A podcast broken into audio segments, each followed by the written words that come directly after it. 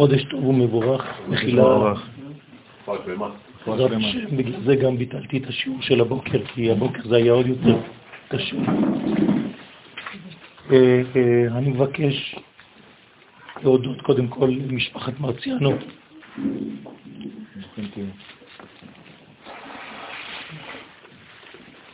כבוד החניה,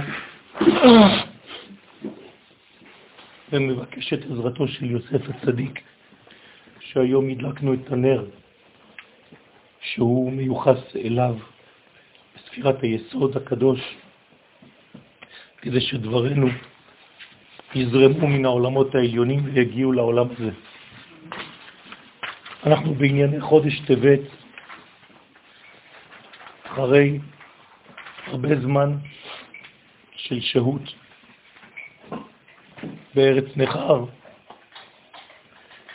לא פשוט, וטוב לחזור לארץ. רבותיי, כל מה שאמרנו לכם מתממש בתהליכים מהירים ביותר. יש מהפכה גדולה מאוד שמתחילה בצרפת ומתפשטת לאירופה. שתדעו לכם שהיהודים בשבת הזאת קיבלו הזהרות שלא ללכת לבתי כנסת. ומי שהלך, ביקשו מהם לצאת בצורה מאוד מאוד חפוזה ולברוח הביתה. יש מהפכה, כמו שהייתה ב-68, מתחילה מהפכה רצינית מאוד, וכמובן הכל סובב עכשיו על היהודים. אומרים שזה בגללם שבעצם הם רוקנו את כל הכסף של צרפת, כרגיל בכל הפוגרומים שהחלו בהיסטוריה. כמובן שאנחנו מאמינים, בני מאמינים, ויודעים שכל המגמה היא כדי שכל היהדות הגלותית תשוב לארץ הקודש. היו הרבה שיעורים, גם בצרפת וגם בארצות הברית, במיוחד בארצות הברית. הרבה אנשים בתהליך של תשובה אמיתית, פנימית. וברוך השם, הצלחתי אפילו, לא יודע איך, הקדוש ברוך הוא עזר לי, ללמד באנגלית. ולמרות האנגלית העילגת שלי, המסרים עברו. אנשים בכו, והגעתי לגעת בליבם. בעזר שוכן ערבות. אנחנו מקווים לראות את הפירות בקרוב. יתרה מזאת, אנחנו חייבים להיפגש, יש לי גילויים חשובים לומר לכם. מעבר למה שאמרתי עכשיו, דברים חדשים ביותר, במילה אחת, הגאולה ממש בפתח והנבואה חוזרת לעם ישראל. אנחנו ניגש לשיעור שלנו, אבל תכוונו על כל היהדות של אחינו בגולה. תבינו שיש קהילות, קהילות שממש בוכות כדי לחזור. אנשים לא יודעים פשוט איך לעשות את זה. חודש טבת עניינו להטיב, להפוך את הדברים לטוב, גם כשהדברים נראים לנו לא טוב. אסור לומר את זה בפה. הדברים הם תמיד טובים, רק הם מופיעים בצורות שאנחנו, בני האדם המוגבלים, לא מבינים אותם. אבל המהלך הוא תמיד מהלך של טוב. ידועים הם דברי הארי הקדוש, כי ראש השנה הוא בחינת לידת זון חדשים. זאת אומרת שהנהגת העולם נמדדת מחדש בראש השנה לצורך כל השנה הבאה. זה נקרא זון חדשים, זכר ונקבה, הנהגת הקדוש ברוך הוא, את השכינה, את הגילוי. זה מופיע בראש השנה כל שנה מחדש. השייכים לשנה החדשה ולהנהגתה, אלא שלפני הלידה של אותם זכר ונקבה שהולכים להנהיג את העולם, שזה חלק אינטגרלי מהקדוש ברוך הוא כמובן, יש הריון לפני הלידה הזאת, וההיריון של תשעה חודשים של העיבור, אם נעשה את החשבון, הרי שתשעה חודשים לפני ראש השנה הוא היום האחרון של חנוכה. זאת אומרת שאנחנו מתחילים מחר, ביום האחרון של חנוכה, את הבניין של הזכר והנקבה של ראש השנה הבא. זה השורש של השורש. לכן קוראים לזה זאת חנוכה. הנר האחרון שנדליק מחר צריך לכוון על הבניין של שנה הבאה, בראש השנה. לא לשכוח, רבותיי, כאן מתחיל ההיריון. תשעה חודשים של עיבור של כל המדרגה הזאת.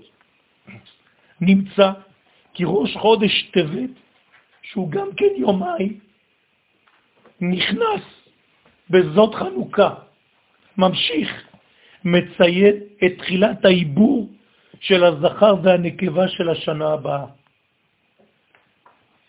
כלומר, ראש חודש טבת. זו ההטבה עליה דיברתי קודם, שדרך ההטבה הזאת אנחנו משפיעים טוב בזמן של הזיווג, כשההיריון מתחיל. וכיוון שבריאת העולם מתחדשת בראש השנה, ועל הבריאה נאמר עולם חסד ייבנה, על כן נעשה הדבר דרך הדלקת אור חנוכה, הרומז על התפשטות החסדים.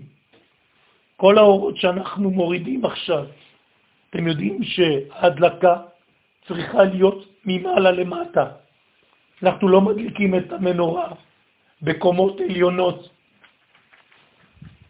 זה אפשר לעשות רק כדי לעשות פרסום כביכול, אבל הפרסום האמיתי זה לא פרסום לאנשים בחוץ. פרסום הנס זה תרגום הערכים העליונים אל הקומה התחתונה של הגוף. זה נקרא לפרסם. כלומר, כשאני חושב משהו ואני מבטא את הדבר הזה במעשים שלי, זה פרסום הנס.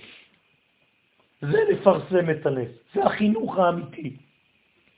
אז זה מה שאנחנו מדליקים בגובה. זה דברים שהתווספו במשך ההיסטוריה. הרבה, כן, דברים שהם לא קשורים באמת לתוכן. התוכן האמיתי, על פי הקבלה, זה להדליק את המנורה בקומה של הברית. כי המנורה זה ספירת היסוד, ולא ראינו יסוד שנמצא ב-20 מטר גובה.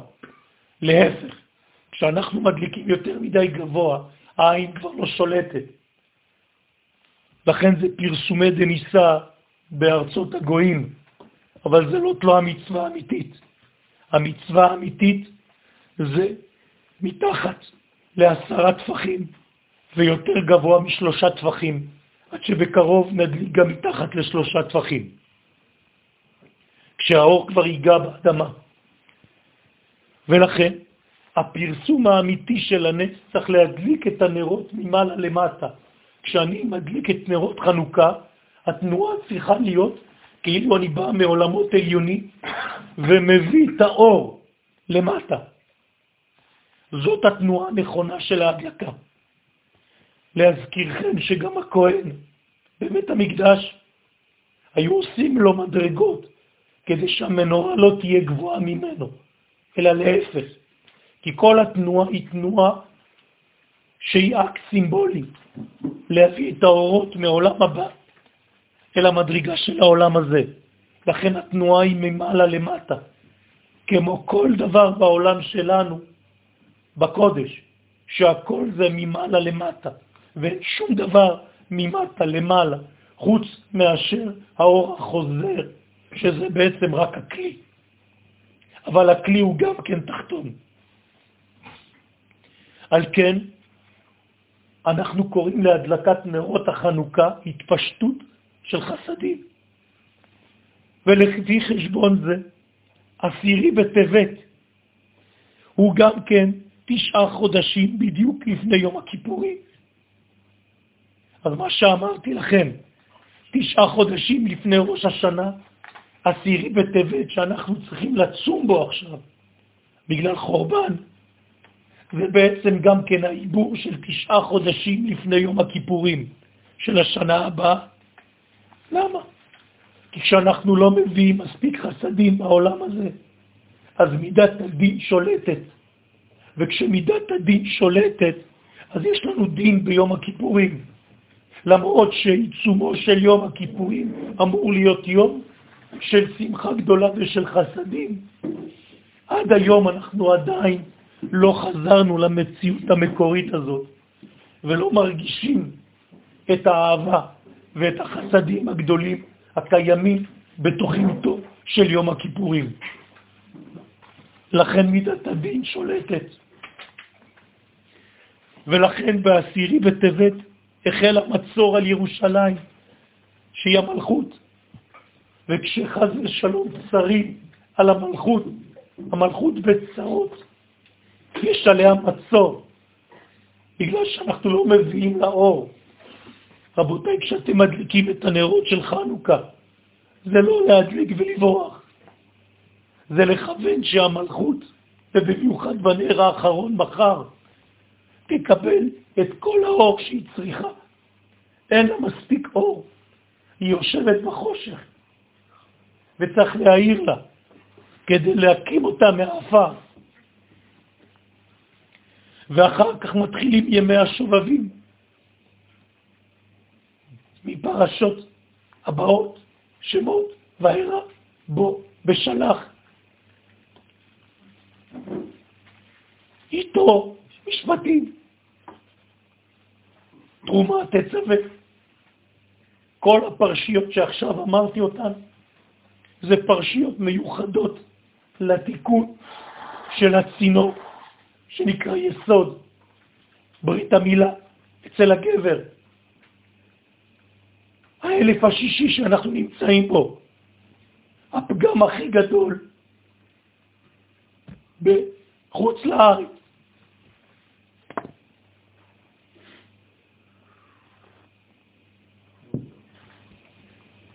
אתם לא מבינים כמה קליפה שולטת הדבר הזה. אם היו מספרים של 80 אחוז של התבוללות, היום זה קרוב ל-90-95.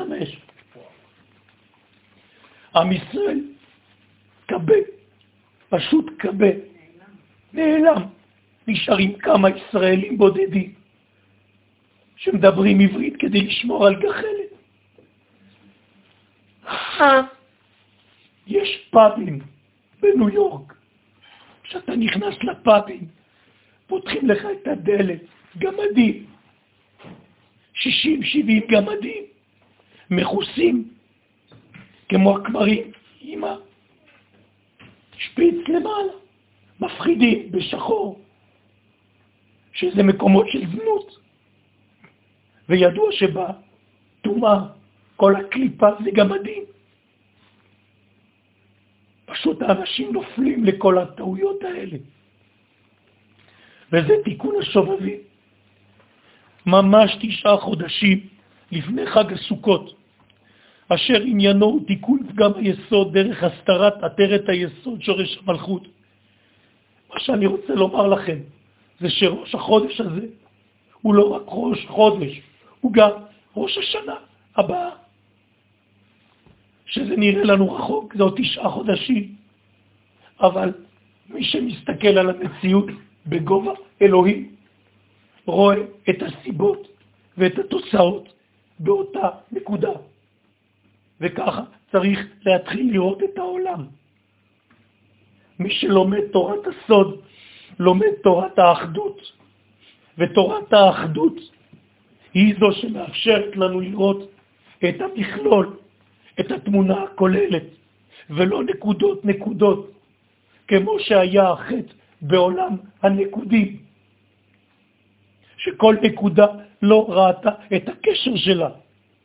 כמו שכשאומרים למישהו, אתה שומר שבת, תהיה לך פרנסה טובה, והוא אומר לך, מה הקשר? כי הוא לא מבין מה הקשר. כי אנחנו שבת פה, עבודה פה, אישה פה, ילדים פה, שמחה פה. לא נכון. זה הכל חטיבה אחת.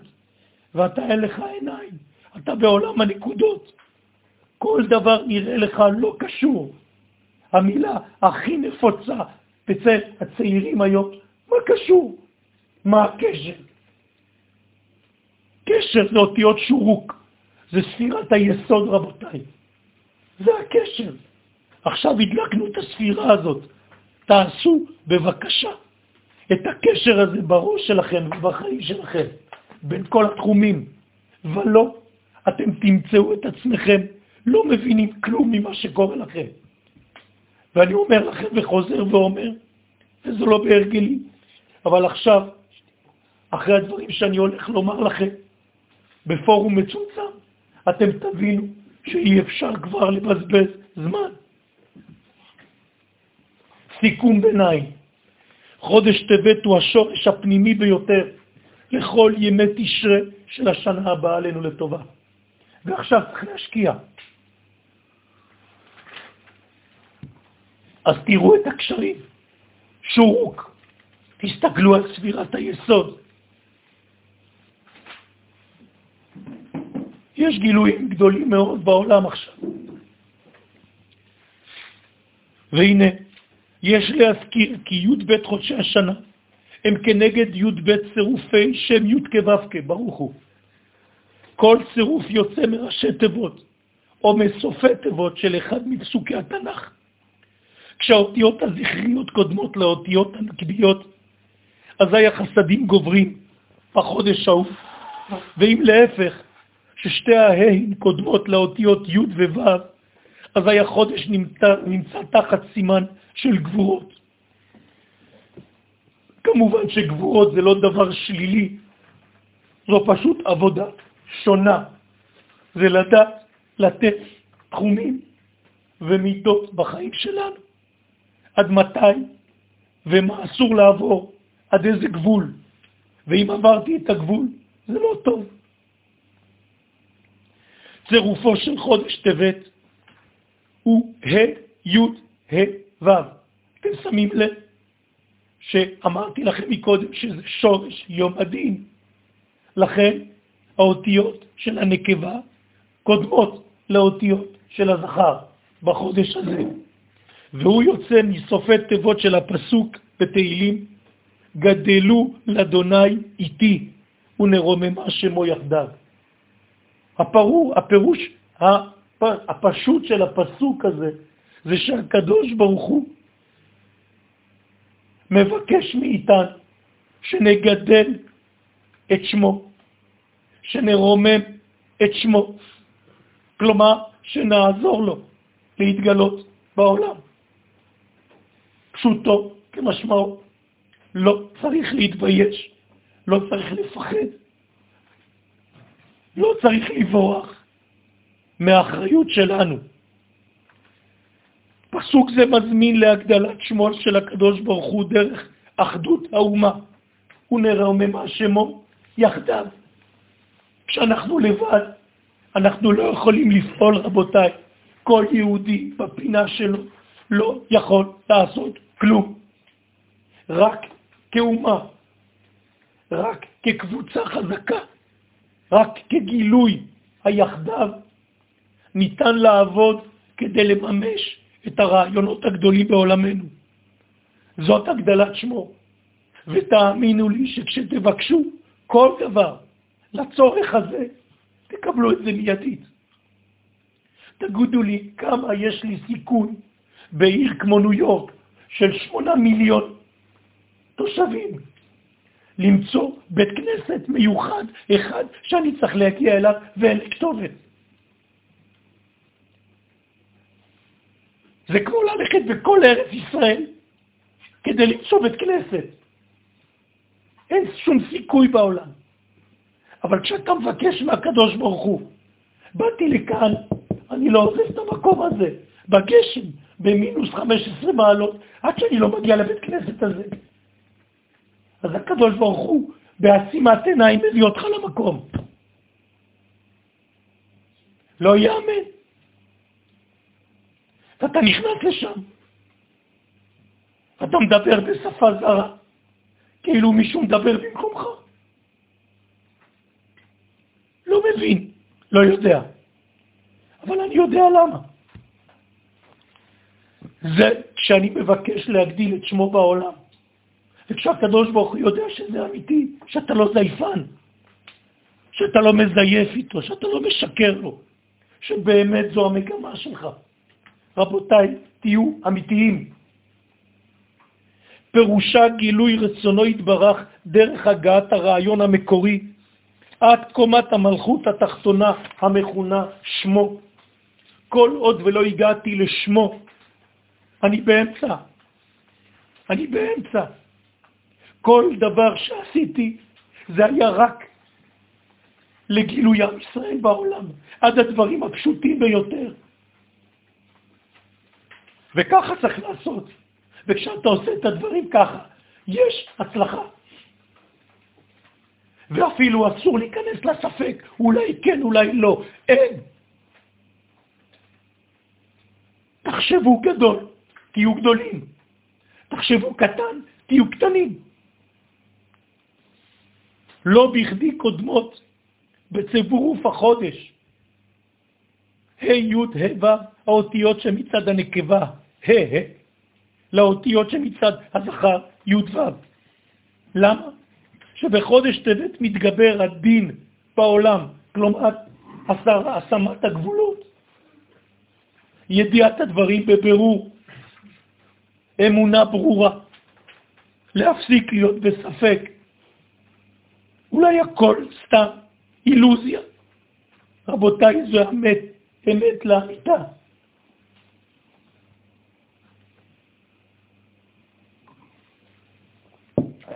ראש חודש טבת מעוגן תמיד בסיומם של ימי החנוכה. תמיד חייב שיהיה ככה. למה? כי היוונים ביקשו לבטל שלוש מצוות, חודש, שבת וברית מילה. תשימו לב, אנחנו לא צריכים את היוונים, חס ושלום. בעצמנו אנחנו לא שומרים על הדברים האלה. אוי ואבוי. זה מה שהיוונים רצו לעשות, ואני עושה את העבודה במקומה. ראש חודש זה חג מיוחד לנשים. נשים אסור להן לעבוד בראש חודש. נשים צריכות יום חופש בראש חודש. זה מיוחד להן. כי הן מתחדשות, וכל המהלך של הגוף שלהם הוא כנגד הירח. ולכן אם אישה מכבדת את ראש חודש ולא עושה עבודה של ניקיונות בית, יש לה חודש שונה לחלוטין. המכנה המשותף בין שלוש המצוות הוא נקודת היסוד הנשמתי הקודם לכל גילוי. כלומר, ראש חודש זו הנשמה של כל ימות החודש, שעתידים להתפשט מנקודה זו שהיא בעצמה למעלה מן הזמן. זאת אומרת שאני מדבר איתכם עכשיו, עכשיו זה ראש חודש. עכשיו אנחנו לא בזמן, אנחנו עדיין למעלה מן הזמן. גם אם אתם חושבים שעכשיו זה היום הראשון, אנחנו בשורש. ובשורש, כמו בכל שורש, בציר, כמו בכל ציר, אין תנועה. התנועה היא כשיוצאים מהציר. הגלגל זז יותר, התנועה שלו גדולה יותר ככל שאתה מתרחק מהאמצע. באמצע האמיתי אין תנועה. האמצע מסובב את כל הגלגל. ראש החודש מסובב את כל החודש. נקבה תסובב גבי. הדבר השני, היסוד הפנימי של הזמן הוא יום השבת.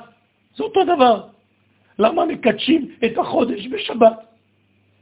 כי השבת הוא לא זמן, הוא למעלה מהזמן. אתה לא יכול לקדש את הזמן אם אתה כבר בזמן. כי אם אתה בזמן, אתה כבר תקוע בזמן. וזמן אחד זה לא זמן אחר. אני חייב להיות מחוץ לכל הזמנים כדי לקדש את כל הזמנים. זה מובן. לכן שבת זה למעלה מן הזמן. אותו דבר. וגם היא עומדת בקומה שהיא למעלה מגדרי הזמן. תבינו מה רצו היוונים לבטל בישראל. את השורשים האלה, שהם לא בזמן, לא בטבע, שהם בשמונה, בלמעלה. וברית המילה ביום השמיני שעושים לתינוק, זה אותו דבר. מיוחסת לבחינה השמינית, אף היא עליונה ושורשית לכל השביעיות המיוחסות לטבע של העולם הזה. כלומר, הברית שלי, מידת היסוד שלי, יוסף הצדיק שלי, אסור לי להכניס אותו לבור שלא שייך למהות שלי. ותבינו טוב, כי בבור הזה יש נחשים ועקרבים, ואנחנו תמיד מפילים את היוסף לאותו בור, חס ושלום. אחרי זה באים כדי לבכות. איפה הילד? הילד נפל למצרים. עכשיו צריך להוציא את כל הניצוצות משם. רבותיי, היוונים הבינו, הם היו חכמים, מיוחד, גלות מסוכנת, הכי מסוכנת, כי הייתה בארץ ישראל. נתנו לנו לחשוב שאנחנו בסדר. אז מה אם אני נוסע בשבת? אז מה אם אני לא מכבד ראש חודש? אז מה אם אני לא מכבד את הברית שלי? מה הקשר? תהנה מהחיים. רבותיי, זה מה שחשבו היוונים לעשות. ומי שמבין את היסודות האלה חוזר לזהות של עצמו. ראיתי אנשים מולטי מיליארדרים. אתם לא מבינים אפילו. יש לי לקוח שיש לו 42 אלף דירות. אתם מבינים? חוץ מהעסקים שלו, זה רק ככה בקטנה. 42 אלף מולטי מיליארדרים שעכשיו מתחילים לשמור שבת. ברבע שעה, עשר דקות של הפנמת הרעיון. היוונים הבינו את הנקודה הנשמתית הזאת וביקשו לנתקה מישראל. הם התכחשו לעובדה שעם ישראל עומד למעלה מחוקי הטבע ושולט עליהם.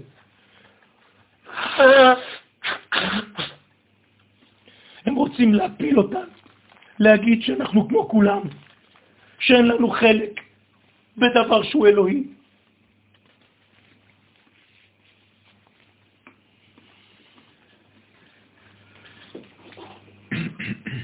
למרות שבאמירה הזאת אין להם חלק באלוהי ישראל, הרי הם אומרים, אלוהי ישראל. כלומר, הם אומרים לך, אין לך חלק, אבל הם אומרים במה? באלוהי ישראל. אז אם אתה מכיר שזה אלוהי ישראל, אתה בעצמך סותר את עצמך. זה כמו אותו ילד שבא אצל אבא שלו שם בניו יורק ואומר לו, אבא, היום למדנו על חנוכה ועל עץ אשוח. באותו זמן. אז אומר לו אבא, לא, אל תאמין בעץ אשוח, אנחנו מאמינים רק באלוהי ישראל, שזה אלוהים אחד, ובו אנחנו לא מאמינים. הבנתם? כלומר, הישראלי מאמין, גם כשהוא אומר שהוא לא מאמין.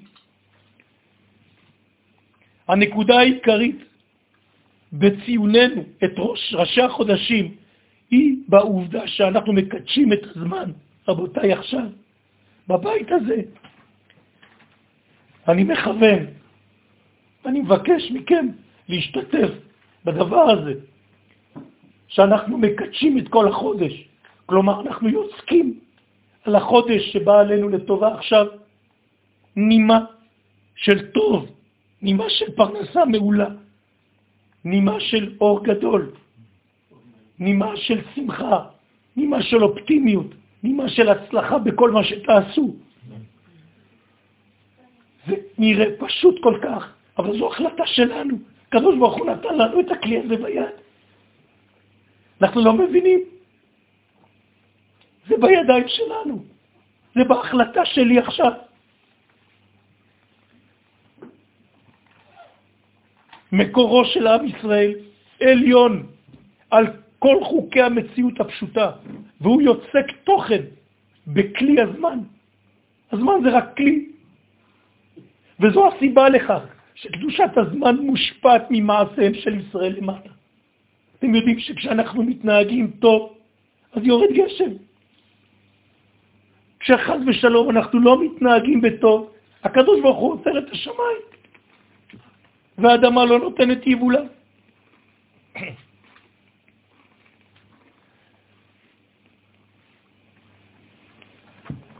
החידוש המיוחד לחודש טבת הוא עובדת יכולתו של עם ישראל להוסיף אור בעולם בעיתות חוסר ודאות. דוגמה מוחשית, עכשיו אנחנו נכנסים לתקופה של חורף. בחודש הזה אין חגים. אין לנו חגים, אנחנו לא רואים ברור. חורף, קר, חשוך. לא רק מבחינה אמיתית, טבעית, אלא גם מבחינה נפשית פנימית.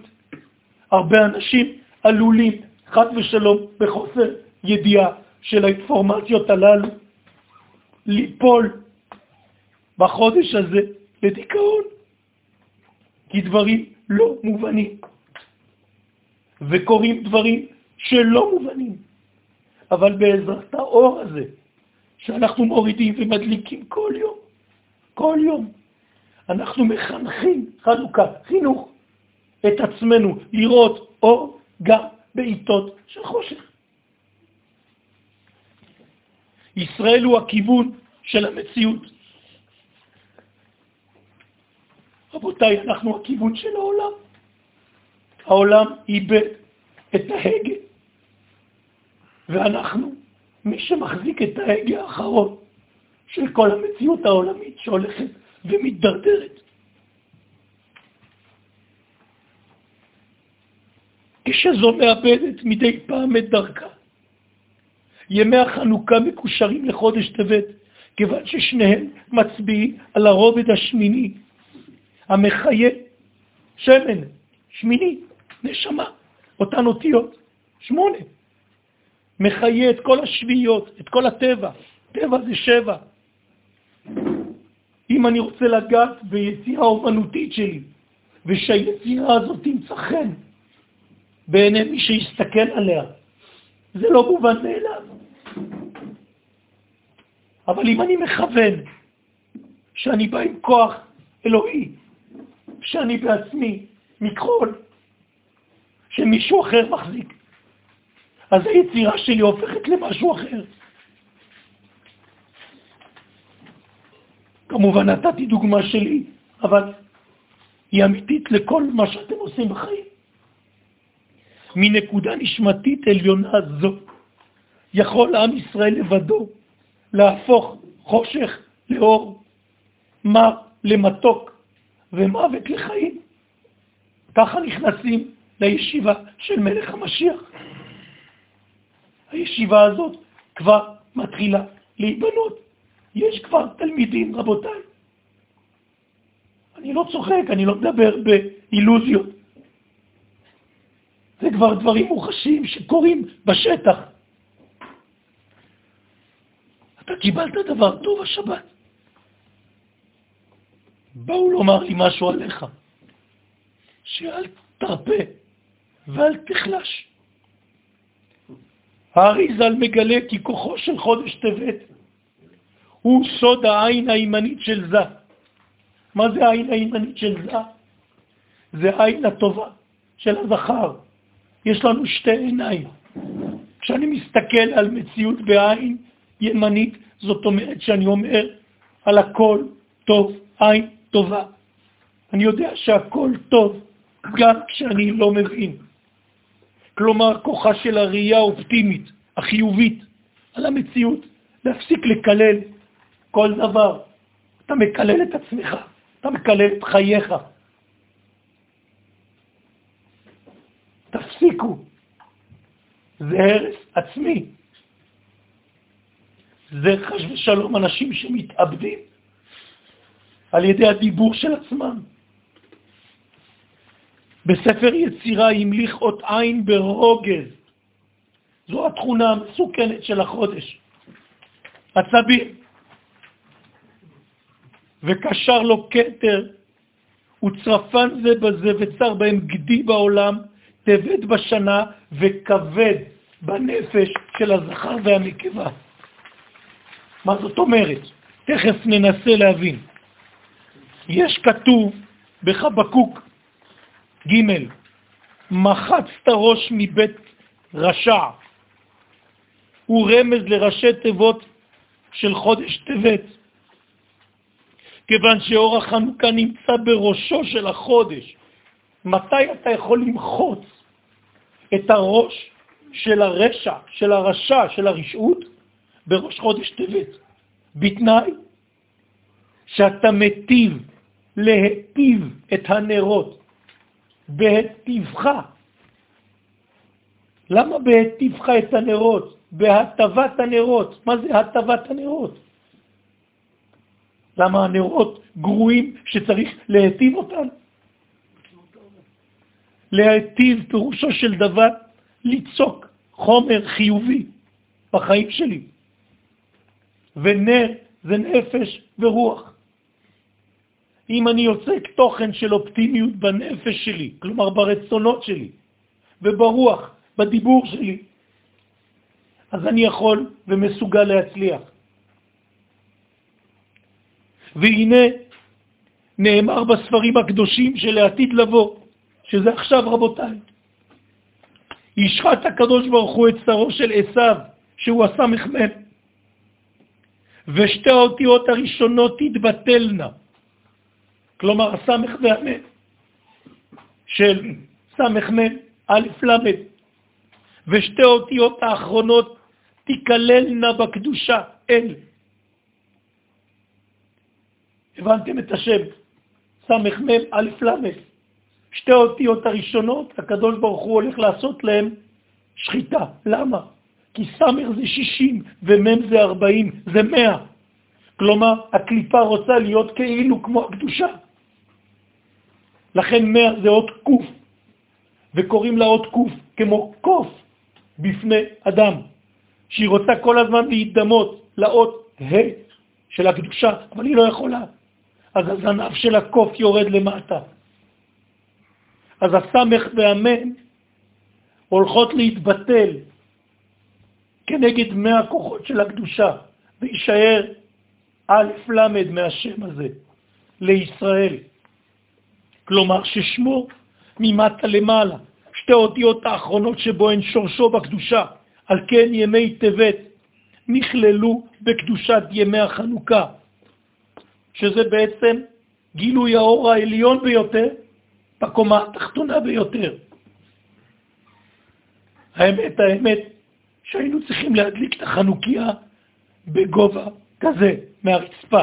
תדמיינו לכם שהשולחן זה הרצפה, אחד, שתיים, שלוש, פה. היינו צריכים להניח את החנוכיה שלנו. זאת הקומה האמיתית. וזה מראה כמה אתה רוצה שהאור הגדול ירד למטה לרגליים שלך.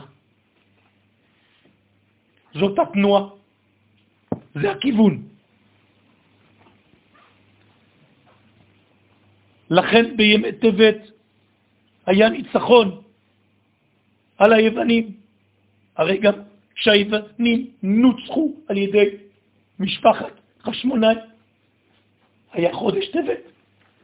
זה אותו זמן.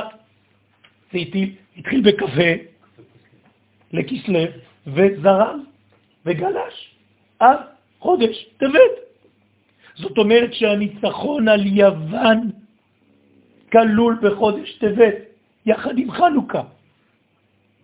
להוציא מעשיו את הימים הראשונים של חודש טבת, שהם שורשו והתחלתו. אתם יודעים שחודש טבת נגנב על ידי עשיו. זה אחד משלושה חודשים שעשיו גנב מאיתנו את האנרגיה שלו. לכן אין חגים בחודש הזה. יש כמה כאלה בשנה. לעתיד לבוא אנחנו מחזירים לעצמנו את הכוח הזה.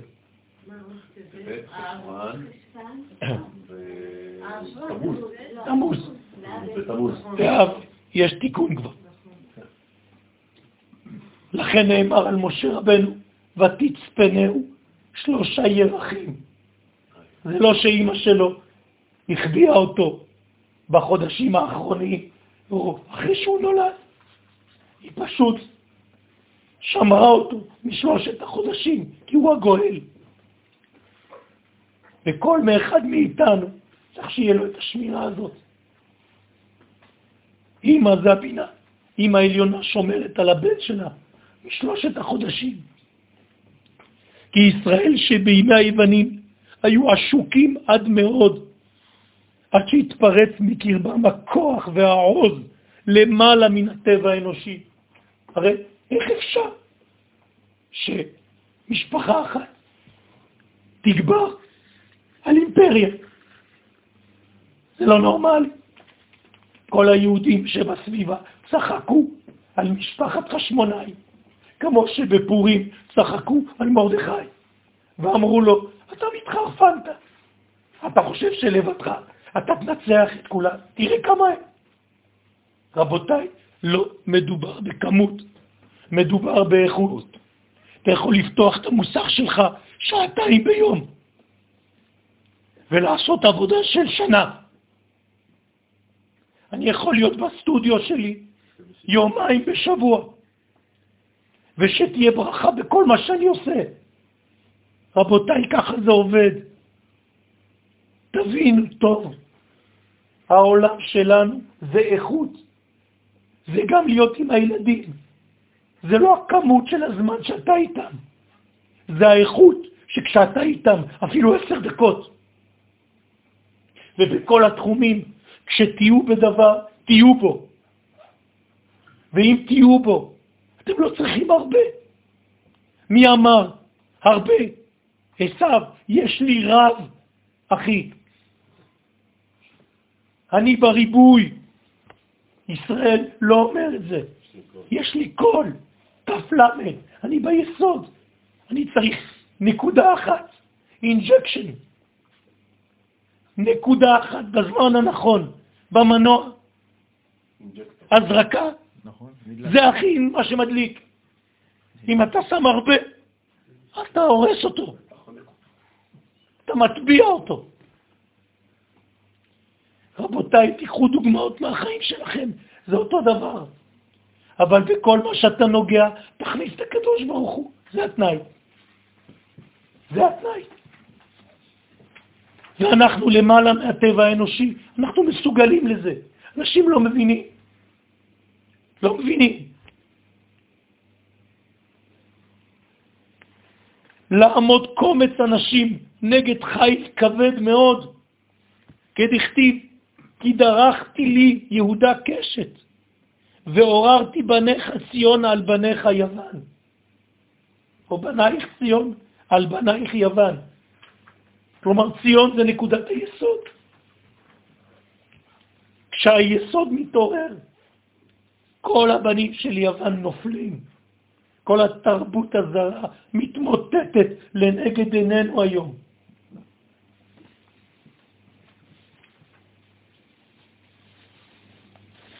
וכך היה גם ברובד הרוחני של המלחמה, שישראל הגיעו לשורש החוכמה. מה זאת אומרת? שישראל נכנסו לבית המקדש. לאן הם נכנסו? הרי היוונים טימאו את כל השמנים שבהיכל. אז איפה הם הלכו כדי לחפש? איך הם מצאו? איך יכול להיות שהם מצאו אם היוונים טימאו את כל השמנים? הרי זה תרתי דה סתרי. טימאו כל השמנים ולא מצאו אלא פח אחד. אז תחליט, או שלא טימאו את כל השמנים, או שכן. לא, הם טימאו את כל השמנים שבגובה שלהם. אבל כשישראל נמצא בגובה אחר, היוונים לא יכולים לראות את הגובה הזה.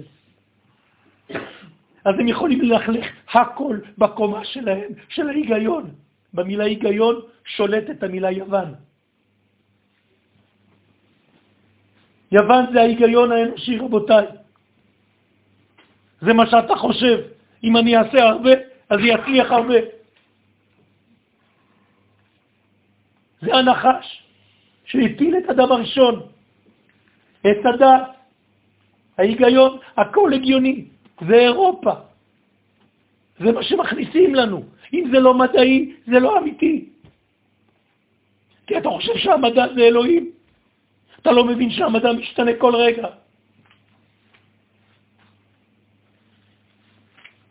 זאת חוכמת ישראל, שגברה על חוכמת יוון.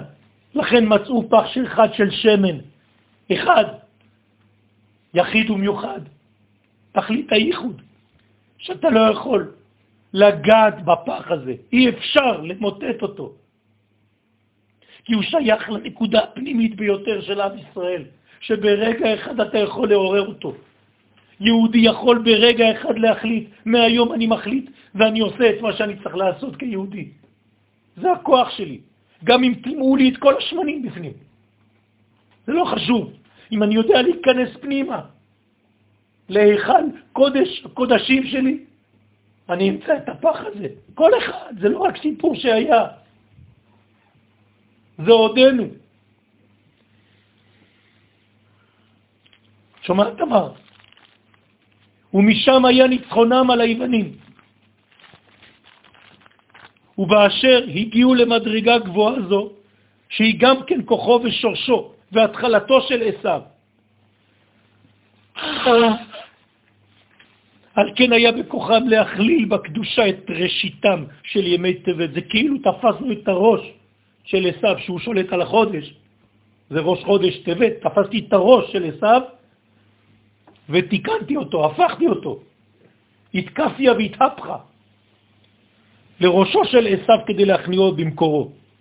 האמת היא שזה גם הטעם לעובדה שמזל החודש הוא גדי, שלפי רבי חיים ויטל זצ"ל, כל עוד הגדי צעיר בשנים, הוא רך ונחשב שעדיין כלול במערכת הקדושה.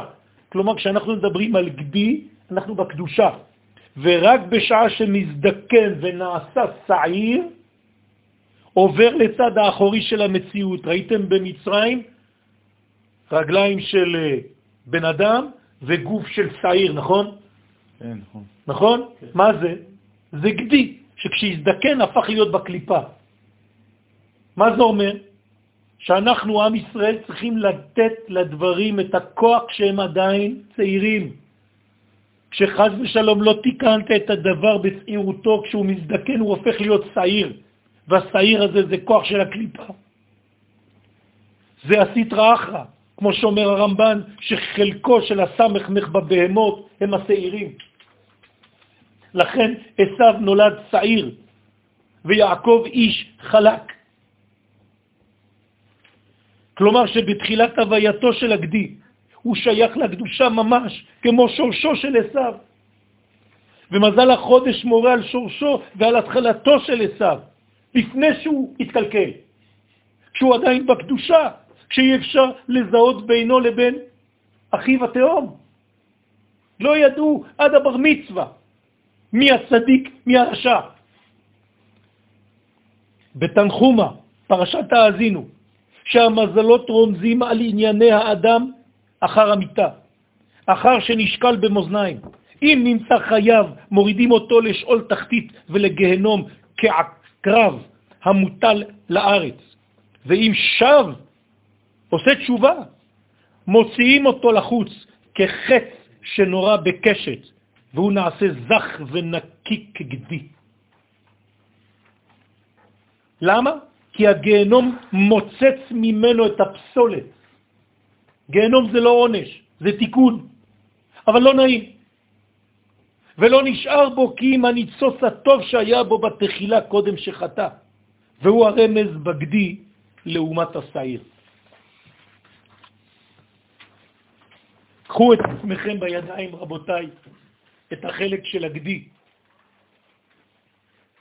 תזכרו מה לימדו אתכם כשהייתם צעירים, הערכים שאבא ואימא נתנו לכם בעומק, שהיום אתם חושבים את עצמכם לחכמים וקצת ברחתם. חזרו לשורש. לפי סדר הדגלים, מיוחס חודש טבת לשבט דן. אתם מבינים עכשיו מידת הדין? גם הוא משורש מידת הדין. חז"ל יודעים לומר שמי שדן את יצרו בזה הזמן, מסלק מעליו כל הדינים שהיו אמורים לרדת עליו. מה זה אומר?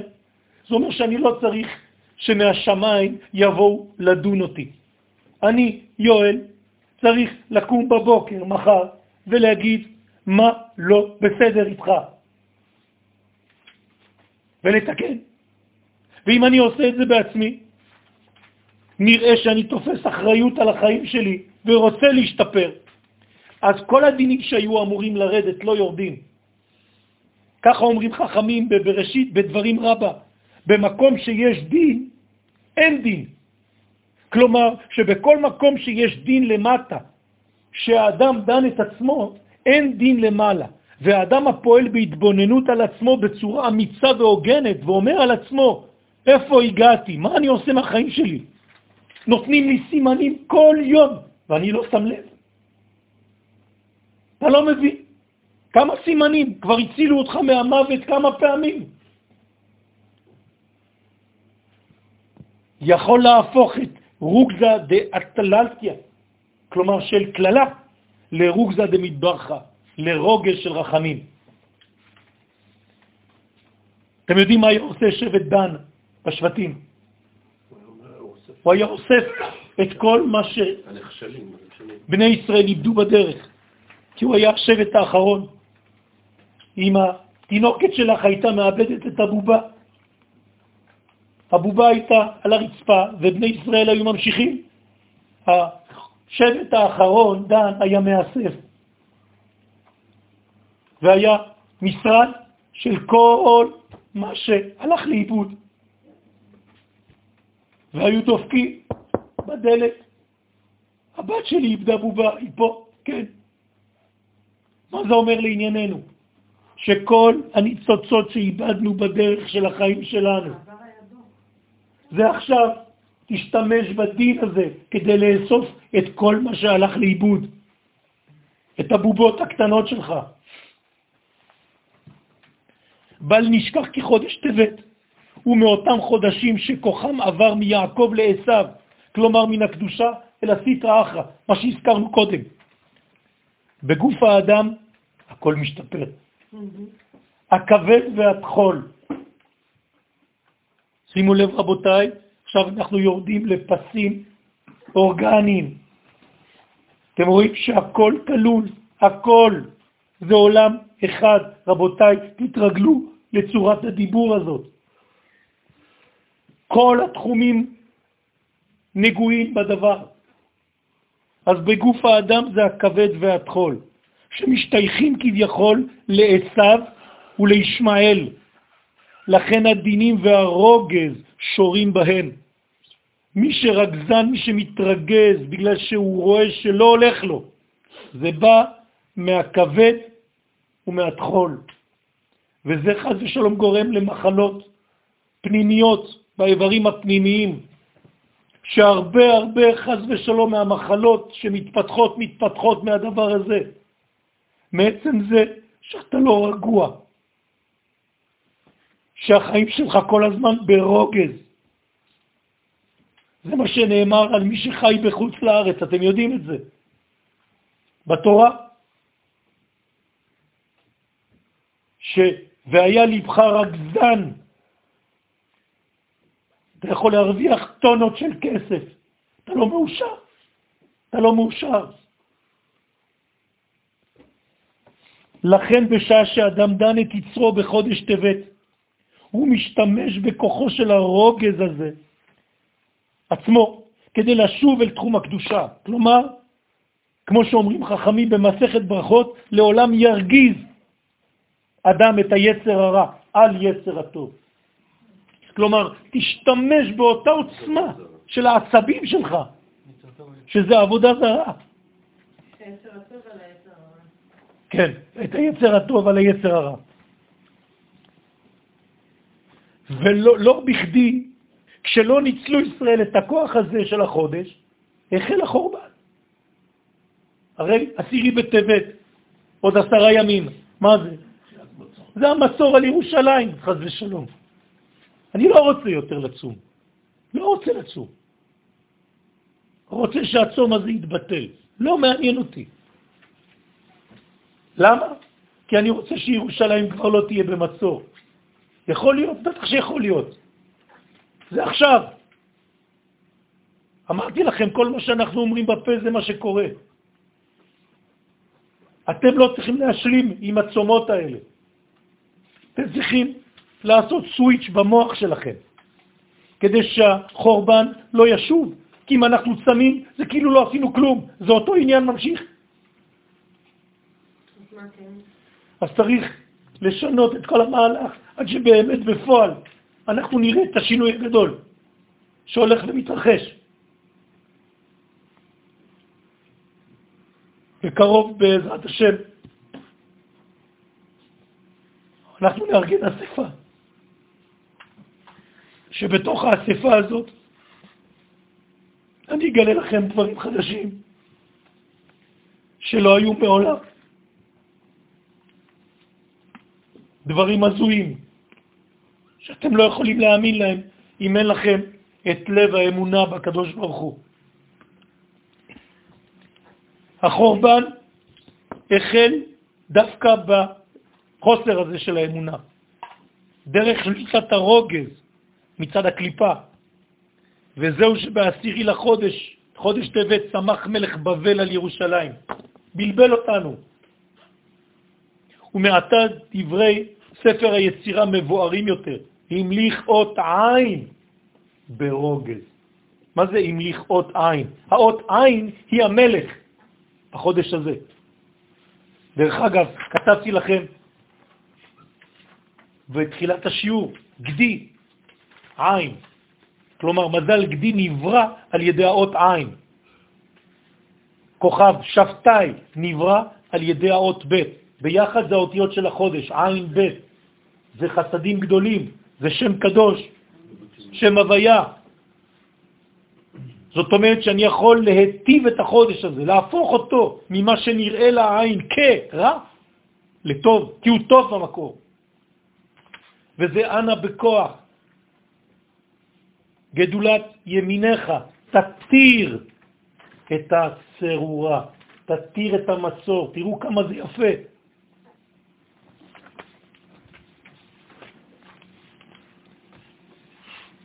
פירוש, על ידי ההתגברות של העין, העין זה לא רק אות, זה העין.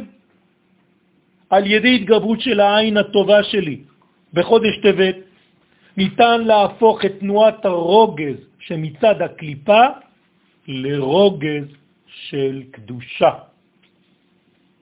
להפוך מעוון לענב.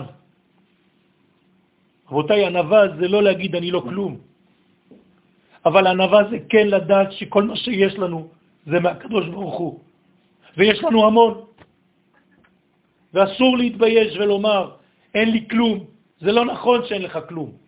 יש לך מלא, וזה הכל ממנו.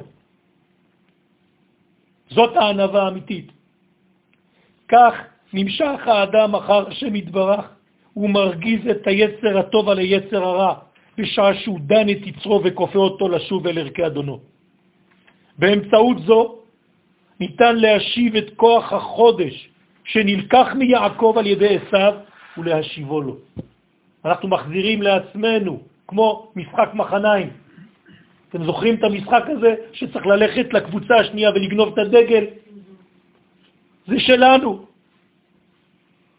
אז נכנסים לשם ומחזירים לעם ישראל את הכוחות ששייכים לו. פעולה זו מנצלת גם את כוחות הגדי והכבד ששורשם בעשיו. אני מנצל את כל הדברים האלה בגוף שלי כדי לחזק את יעקב שבתוכי, כדי שהיעקב שבתוכי יהפוך לישראל.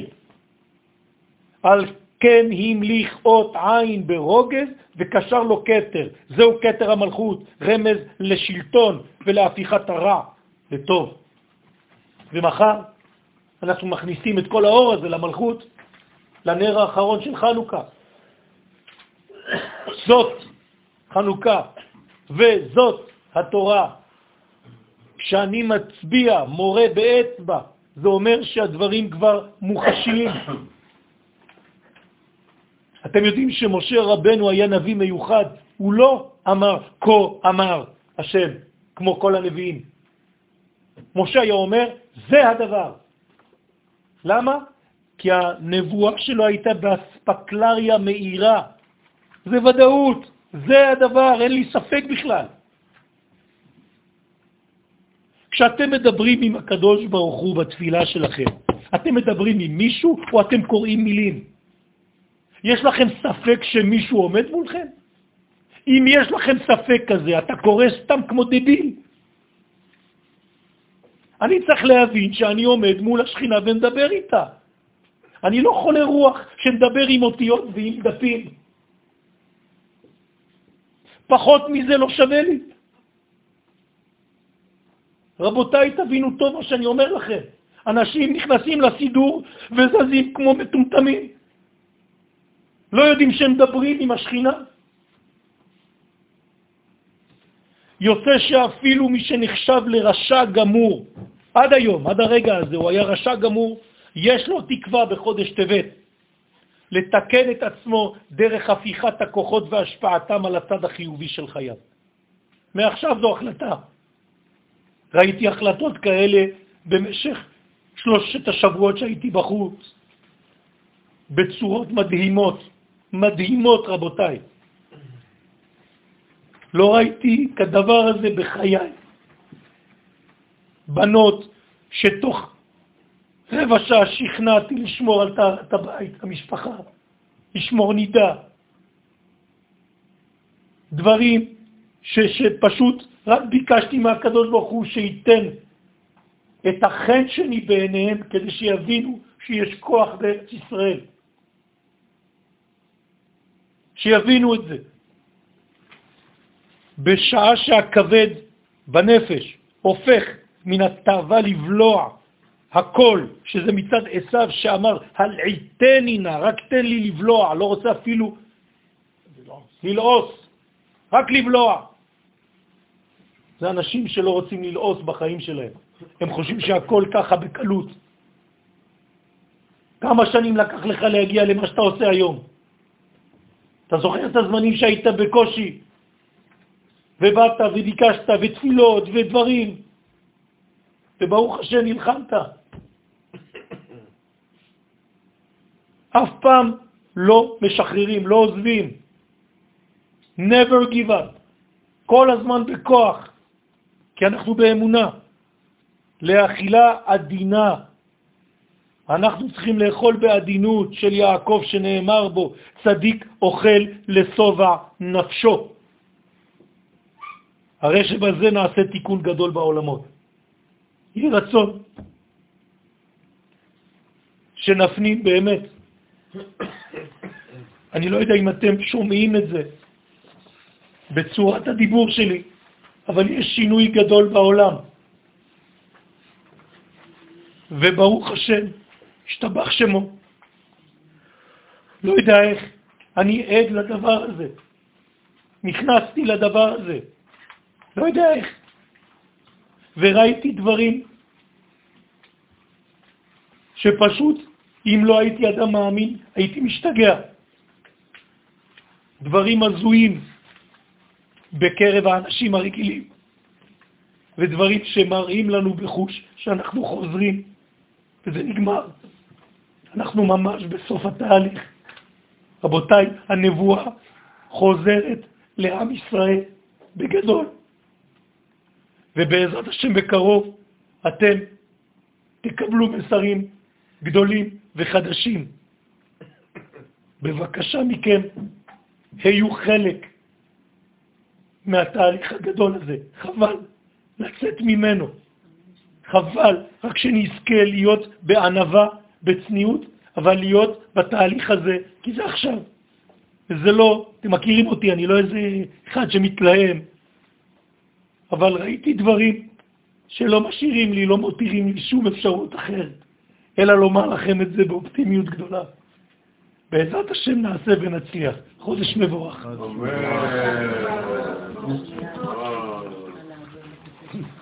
אמן.